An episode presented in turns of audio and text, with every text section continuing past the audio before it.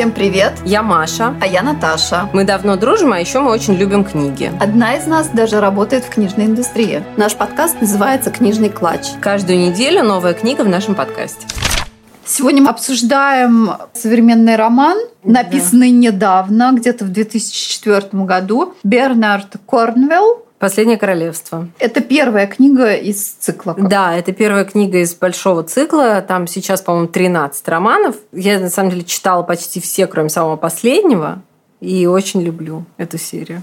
Она прекрасна. Я смирилась с серией и главным героем только где-то на последнем часе. Да?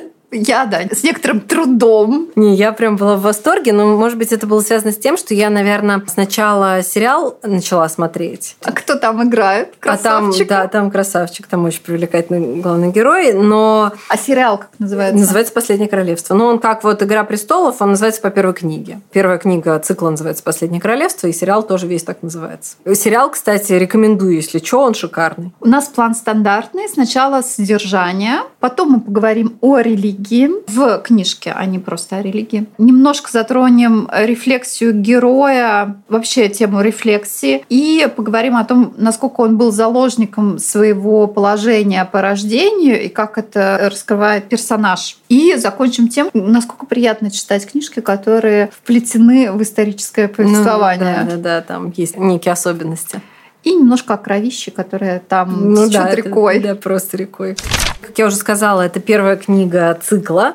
Я горячо рекомендую весь цикл. Я от него в полном восторге. Реально, я получала огромное удовольствие, когда читала эти книги. Но я, на самом деле, их, опять же, слушала. Они тоже, опять же, прекрасно начитаны. Эта книга охватывает э, период жизни героя с детства до, кажется, 18 или 20 лет. Да, в конце ему даже нет еще 20. Нет, 20 ему нету, да. но где-то 19 ему уже есть. Да, 18. ну, по тем временам он уже взрослый мужчина. Все действие происходит в 9 веке в Англии. Исторический контекст состоит в том, что в то время Англия была разделена на несколько королевств. Они постоянно подвергались набегам викингов, которые приходили с севера и пытались отвоевать там себе место. Ну, потому что в Англии теплее, и там была необжитая особо земля. И, в общем, схема была такая, что викинги приплывали на своих кораблях, отвоевывали какой-то кусок земли, обосновывались там, а потом привозили туда свои семьи и начинали там жить. Это не такие завоеватели, которые типа всех убивали или там заставляли заставляли всех принимать свою религию, а они были язычники. Они пытались в основном дружить с местным населением, но как бы дружить уже после того, как там война произошла, естественно. А англичане были уже к этому моменту христианами в основном, хотя в деревнях, конечно, было еще много язычников, но, скажем так, правящие люди, которые руководили государствами или какими-то крепостями и так далее, они уже в основном были христианами. Религия играет здесь довольно большую роль, об этом мы поговорим чуть позже. Главный герой в начале повествования ему 9, кажется, лет. 9 или 10. Или 10. Его отец – лорд, которому принадлежит крепость под названием Бебенберг.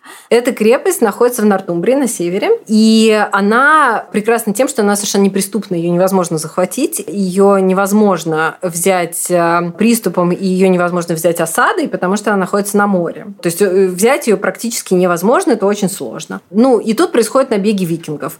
Соответственно, главного героя старший брат, который должен наследовать эту крепость.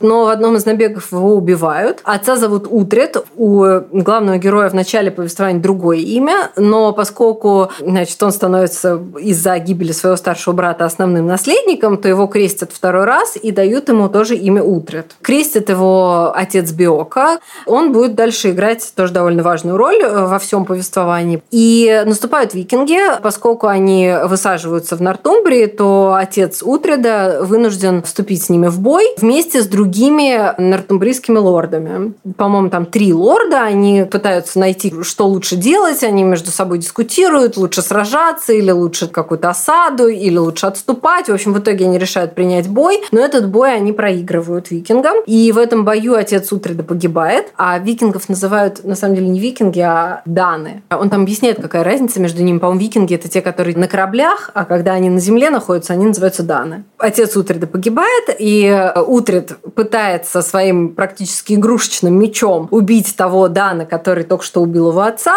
но меч ломается, естественно, и, в принципе, он готов к тому, что его сейчас тоже убьют, но поскольку его вот эта вот мальчишеская ярость очень э, веселит вот этого взрослого мужика, этого Дана, он решает его не убивать, а взять в плен. И привозит его к себе домой. Этого человека зовут Рагнар. Он лорд Данов, полководец, у которого какое-то количество людей, которые под его началом. У него несколько кораблей. И он захватил какой-то кусок территории в Нортумбрии и там обосновывается. И Утрид сначала является его пленником. Рагнар довольно скоро узнает, что Утрид не просто мальчишка, а что он законный наследник э, крепости Бебенберг, который он хочет захватить тоже, естественно, поскольку это...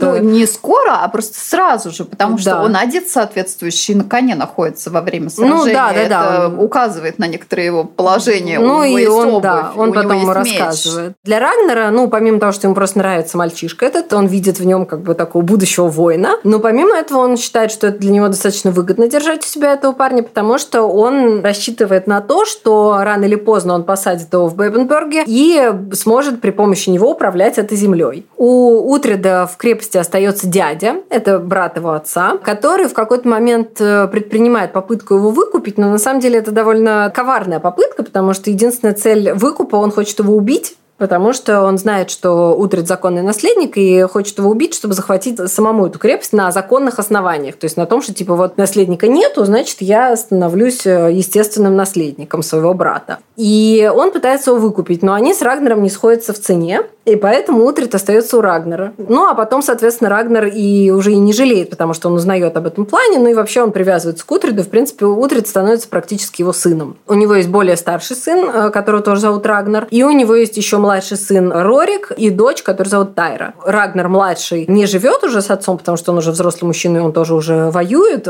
под началом другого лорда. А Утрит вполне благополучно и счастливо растет вместе с Тайрой и Рориком. Они становятся друзьями, они вместе играют и, в общем, он э, становится таким практически данным. И, в принципе, ощущает себя данным и прекрасно говорит на их языке, и, в общем, считает Рагнера своим отцом. Проходит какое-то количество лет, достаточно счастливых, надо сказать, для него. У него вполне счастливое детство в этом таком якобы плену. Ну и потом он становится уже более взрослым и э, понимает, что вот он должен стать воином. Наверное, все мы да, не все, да, там очень много событий происходит. Основная линия состоит в том, что у Рагнера появляется враг, это его, это его бывший, бывший кораб... да, кораблестроитель. Да, да, да, корабельщик. И в какой-то момент этот человек, его зовут Яртон, он ночью прокрадывается к Рагнеру и поджигает его дом подлейшим образом совершенно. Причем вот. накануне свадьбы его дочери. Да, в этом пожаре погибают все, кроме Утреда, который по счастливой случайности в этот момент просто находился не дома, а ночевал в лесу, потому что он там помогал кузнецу. У Утреда есть подружка Брида, которая тоже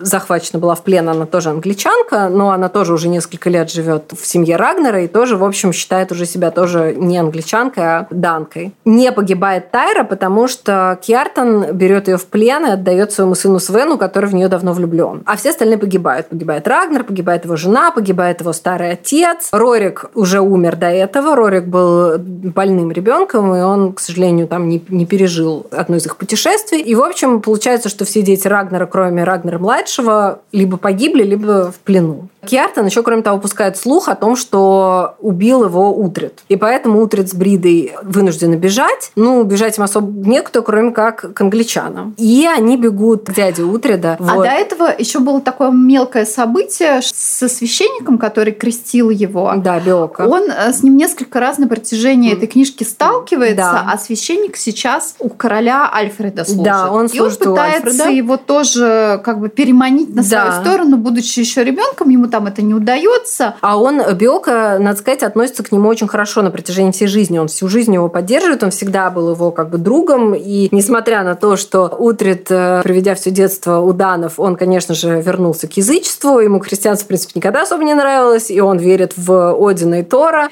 Но Биока, несмотря на это, испытывает к нему такие отеческие чувства, всегда его поддерживает, всегда ему во всем помогает. И, в частности, он хочет, чтобы Утрит служил Альфреду, потому что он поддерживает Альфреда Альфреда, он служит при его дворе, и он считает, что Альфред – это будущее Англии, и э, он всегда перед Альфредом защищает Утреда, всегда его как бы поддерживает. Значит, Утред э, сбегает к своему дяде, у него там есть дядя, которого он никогда не знал, это брат его матери. И какое-то время с Бридой они у него живут, но там не супер им нравится. В общем, в конце концов, они оказываются при дворе Альфреда, и Альфред практически обманом некоторым заставляет Утреда принести присягу на год ну, принуждает к тому, чтобы в течение года он ему служил. А тут надо сказать, что Альфред тоже показан как такой очень хитрый стратег, который продумывает свои шаги на годы вперед. И вот встретив Утреда, он понимает, что Утред, ну, он видит в нем, возможно, какой-то военный талант, но, скорее всего, изначально он просто понимает, что Утред имеет право на вот эту крепость и на эту землю. И он хочет, э, чтобы Утрид был на его стороне, чтобы Утрид э, служил ему, чтобы он потом тоже мог этими землями в Нортумбрии управлять. И он отправляет Утрида в свой флот. Ну, флота у него практически нет к тому моменту, он строится. Там где-то 20 кораблей, угу. или 12, или 20. Да, 12, по-моему, ну, у викингов там их типа больше 300.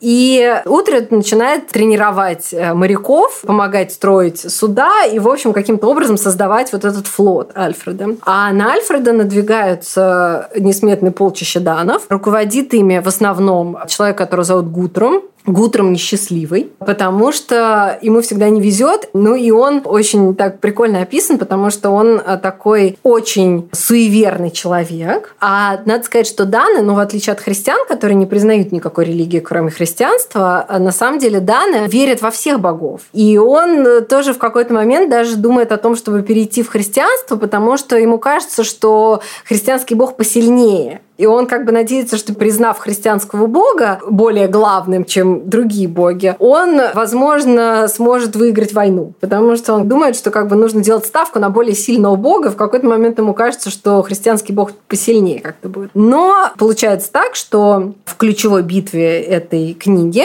Утред оказывается вместе с частью э, армии Альфреда, ну, короче, между ними происходит такое противостояние между этими двумя армиями. Там армия англичан, она, во-первых, меньше, во-вторых, они менее опытные и так далее, и так далее. В общем, скорее всего, им грозит поражение. Но Утреду единолично практически удается изменить ход этой битвы, потому что он разрабатывает хитроумный Давай план. скажем, что до этого его женили. Да, Альфред, когда его заставил служить себе вот на год, да, он помимо этого еще сбагрил ему жену. В принципе, Утред совершенно жениться на ней не собирался, но как-то так получилось. В общем, его заставили практически. Ему сказали, чтобы получить должность, повышение. Да, нужно жениться. И вот у нас есть прекрасная девушка. Э, эту девушку ему сватает сам Альфред. Он на ней женится, и уже женившись на ней, он понимает, что у нее огромный, гигантский просто долг перед церковью, который к тому же постоянно растет. И поскольку он муж, этот долг становится его долгом. И, соответственно, он не может ее оставить, и он не может отказаться от этого долга. И таким образом он получается, что в огромном долгу перед церковью он понимает, что таким образом образом Альфред как бы затянул петлю у него на шее, но деваться уже некуда. Тем более он думает сначала, когда ему предлагают эту свадьбу, он думает, что, скорее всего, его женят на какой-то старой, уродливой, отвратительной женщине. Но оказывается, что она очень миловидная, и, в общем, она ему нравится. И... Но по тем временам она все равно старая. Да, ей 17. 17 лет, и она еще не замужем. Это какая-то очень странная история. То есть он подозревает, что, скорее всего, на ней никто не женился до аж 17 лет, потому что, скорее всего, она адски уродливая. Но оказывается, что она очень красивая, и, в принципе, у них неплохие отношения, и у них даже рождается сын. Но э, в этой книге Утреду, по-моему, с ним даже не довелось ни разу встретиться. Нет, нет, в самом, а, конце, в самом конце, после он... этого боя он едет к ней и, э, да, и заканчивается, да, да что вот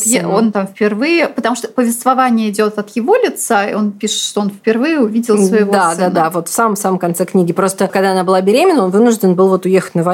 И, значит, я про битву рассказывала, там он при помощи военной хитрости поджег все корабли. Да и... нет, подожди, ну что значит все? Он поджег штук шесть. Ну да, у него был расчет на то, что Даны очень привязаны к своим кораблям, но, собственно говоря, для данных корабли имеют гораздо большее значение, чем для англичан, потому что они на них приплыли из своей родины. И если могут у них там, да, уплыть. могут куда-нибудь уплыть, если будет неудача. И он понимает, что если поджечь корабли, то Даны все ринутся туда, и можно будет напасть на них с тыла основной частью армии. Вот в этом состоит его его хитрость. Помимо этого, он еще участвует наконец-то в настоящем сражении, которое состоит из... По-английски называется Shield, Shield War. Стена щитов. То есть, как бы основная битва – это когда стенка идут на стенка стенку. на стенку. Да, вот эти вот щиты. Когда смыкают щиты и идут друг на друга. И только это тогда сам- ты можешь да, стать мужчиной. Только, только побывав в настоящей битве щитов, ты становишься настоящим воином. Но там как бы фишка в том, что это на самом деле очень, как вот описывает автор, это очень страшная и очень опасная история, потому что, конечно же, те, кто стоит особенно в первом ряду, они, конечно, скорее всего, погибают в этой битве, и это очень страшно, и он в каждой книге возвращается к тому, что э, мужчины, даже самые такие опытные воины, самое страшное в войне – это вот эта вот битва щитов, и они все напиваются для храбрости, и вот эта вот стена, она состоит из э, пота, крови и, в общем, э, тел, костей. Если и, вам нравятся общем, такие описания, такого. обязательно читайте, слушайте там в Вот. полной мере. В общем, вот происходит вот эта вот стена, и англичане выигрывают эту битву благодаря вот Утреду и его военной хитрости. Это первая битва, которую он выиграл для Альфреда. Но надо сказать, что поскольку цикл длинный, каждая книга строится на том, что происходит какая-то основная битва, и вокруг нее различные события. И каждый раз это очень интересно. Каждый раз э, какая-то обязательно военная хитрость используется. Обязательно каждый раз Утред э, еще бьется с кем-то один на один. Там всегда присутствует любовная линия, очень интересная, как правило.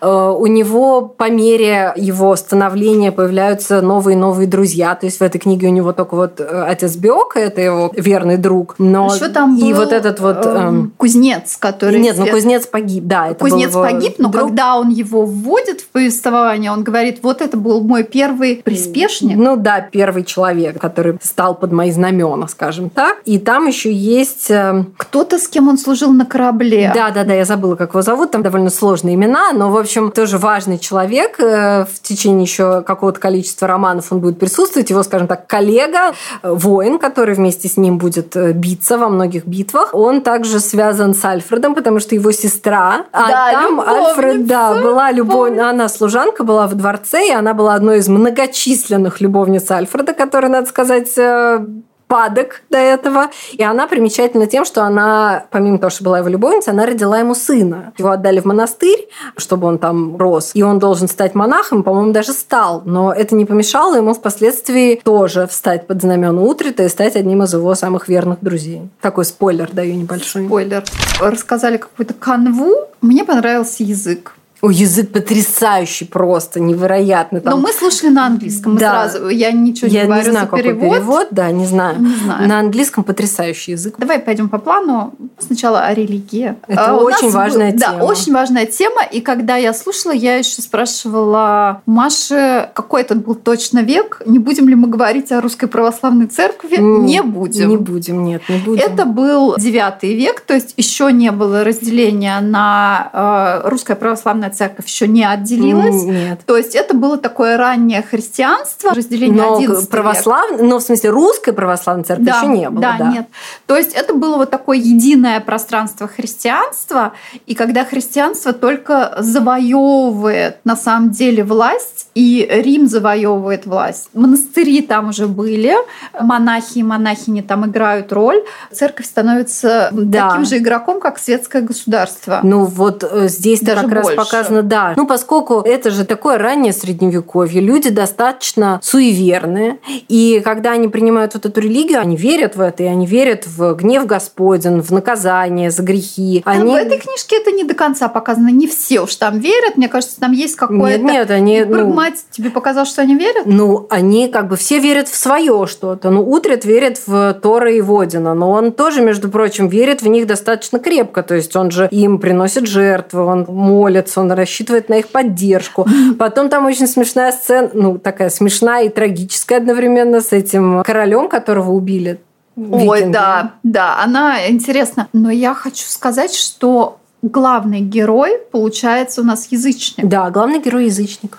И он остается верен этому до конца. У него есть отношения и с э, христианством, поддерживается священниками связь. И такое ощущение, что вот ну, на протяжении э, всего повествования, когда ему это выгодно, он Ну, вполне переходит на сторону. Нет, он не переходит, он ненавидит христианство. Там это был такой момент, когда просто он врет откровенно, что типа он христианин, но он никогда не становится христианином по-настоящему. Он обманывает, и это был, кстати, последний раз. Дальше он никогда не обманывает насчет своей религии. Он, по-моему, дальше там открыто всегда говорит, что он язычник. Но тут как бы такая ситуация, что он ненавидит христианство, но он хорошо относится к некоторым священникам. Вот это может быть, знаешь, такой современный подход, когда человек А не мне по- кажется, наоборот, Ну, когда ты хорошо относишься к религии, да, но, не, ты не, не, любишь, приемлешь да, людей. не приемлешь людей. Но вот у него, наверное, да, у него немножко наоборот. Там очень забавно именно показано, что эти все язычники, они гораздо более толерантны, чем христиане.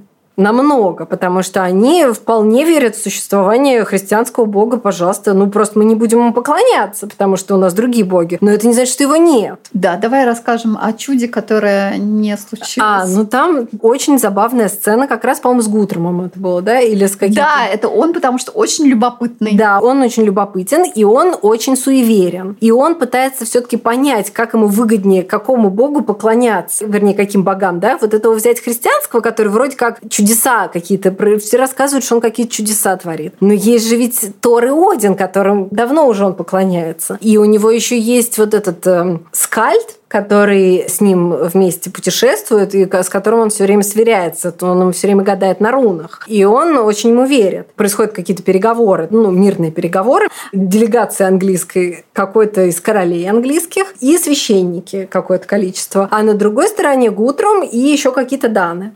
И вот переговоры политические, более-менее все понятно, что там, кто как. И тут они переходят к религиозному вопросу.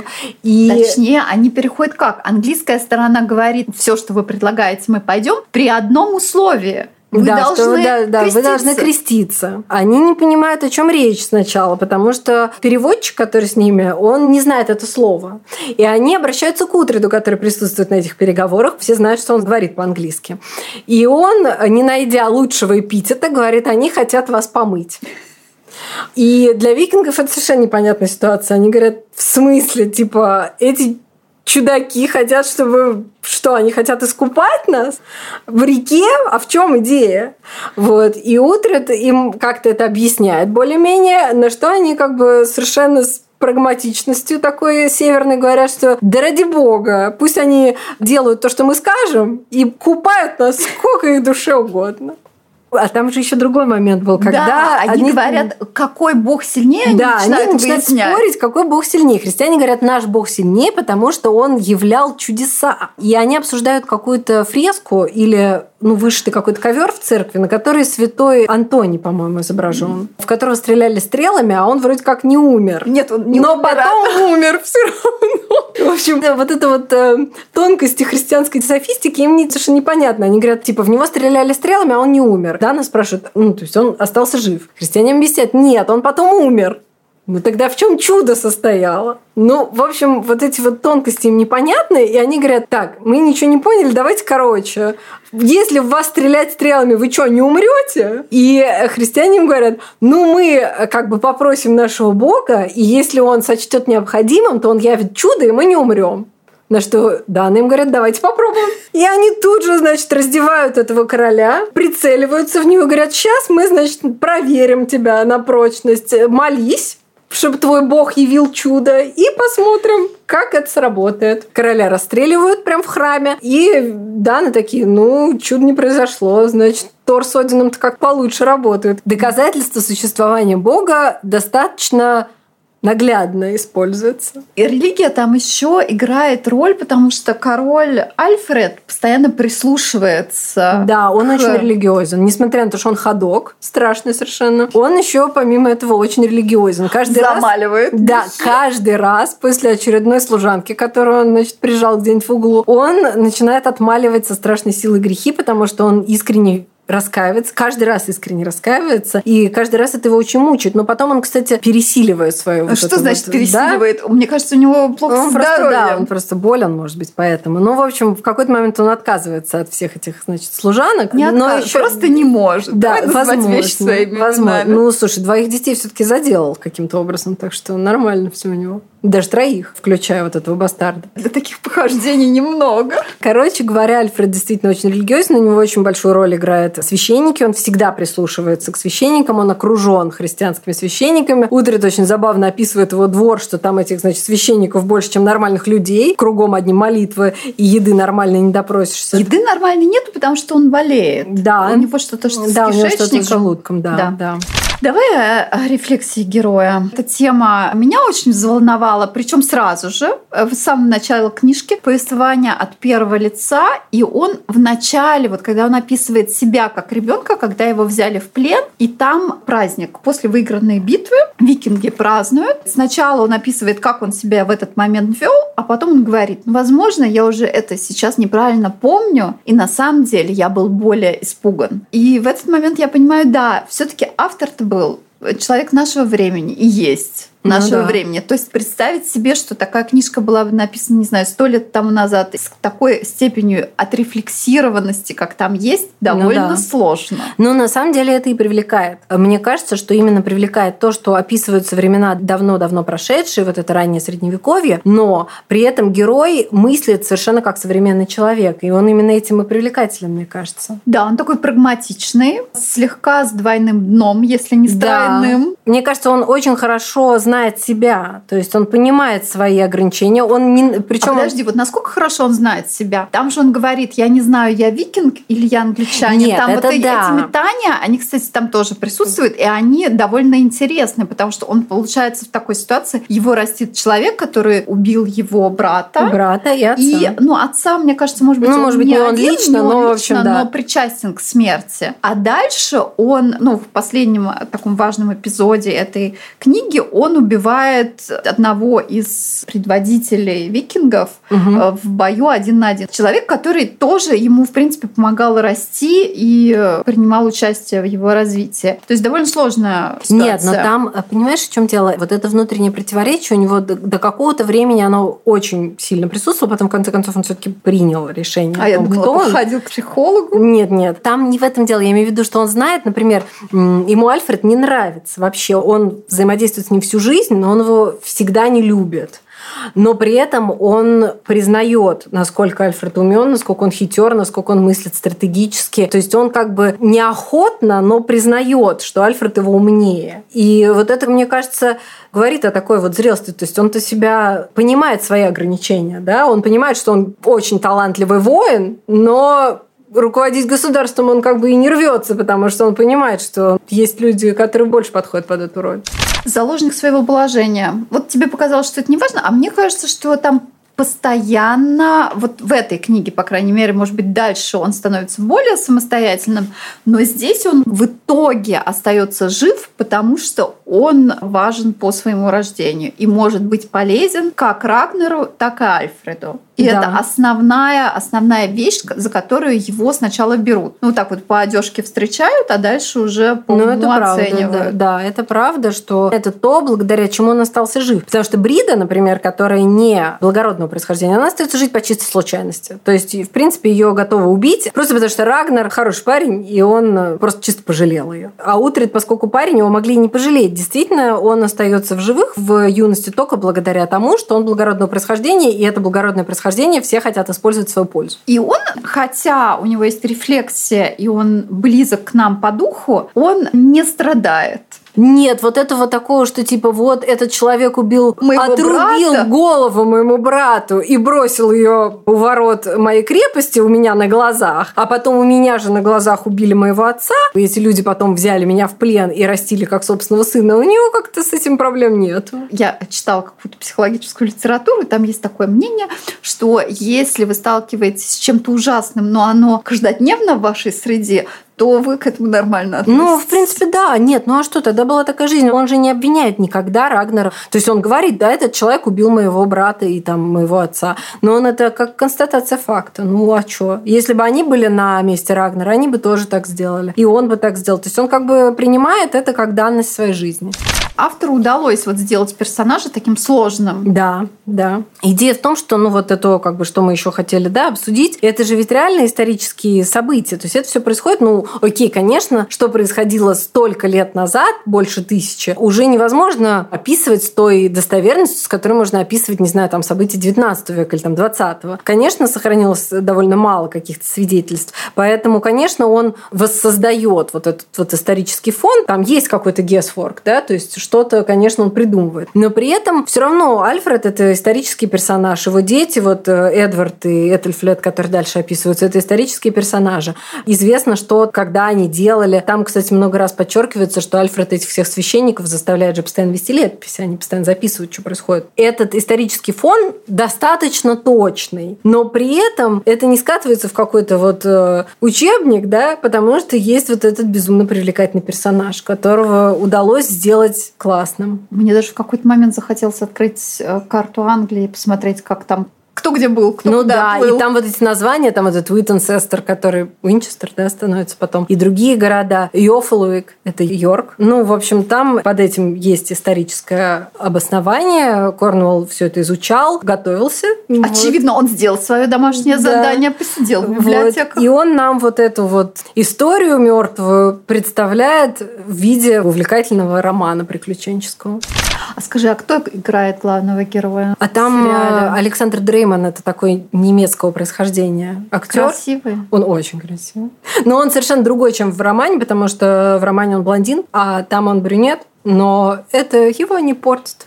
Не портит. Вообще не портит. Я подумаю, может быть, я посмотрю. Я просто не люблю вот эту кровищу. Такую да, кровища там много. Там реально месиво. Вот эти все битвы описаны. Описано, кто кому, не знаю, там выбил глаз, проткнул глотку, наступил... Как проткнул, да, как, как поворачивал. Да, как проворачивался меч в этой, значит, глотке, э, как э, был проломлен череп, и потом на него наступили ногой. И как бы вот это все это, да, описано довольно подробно. Поэтому мне показалось, вот, что если бы я это читала, когда мне было лет 15-16, мне бы больше понравилось. Я как бы читала это все не так давно, несколько лет назад, но мне правда понравилось. Тем более, что там, несмотря на то, что кажется, что это довольно такая мужская история, да, про битвы вот эти, все такое, там всегда есть любовная линия, и она всегда довольно привлекательная. Читайте Корнуэлла обязательно, потому что, окей, Конечно, это не обязательно, это все-таки более-менее развлекательное чтение, но оно очень интересное, поэтому читайте Корнуэлла. И если уж читать вы не хотите, посмотрите прекрасный сериал, который, кстати, еще идет. Там сейчас, кажется, будет какой-то пятый сезон. Надеюсь, что в 22 году он должен выйти в начале. Я его жду с нетерпением. Друзья, второй сезон нашего подкаста подходит к концу, и 30 декабря будет последний выпуск, после которого мы уходим на небольшие каникулы. Но в качестве новогоднего подарка мы подготовили для вас специальный эпизод, который выйдет 31 декабря. И вы сможете резать оливье вместе с нами.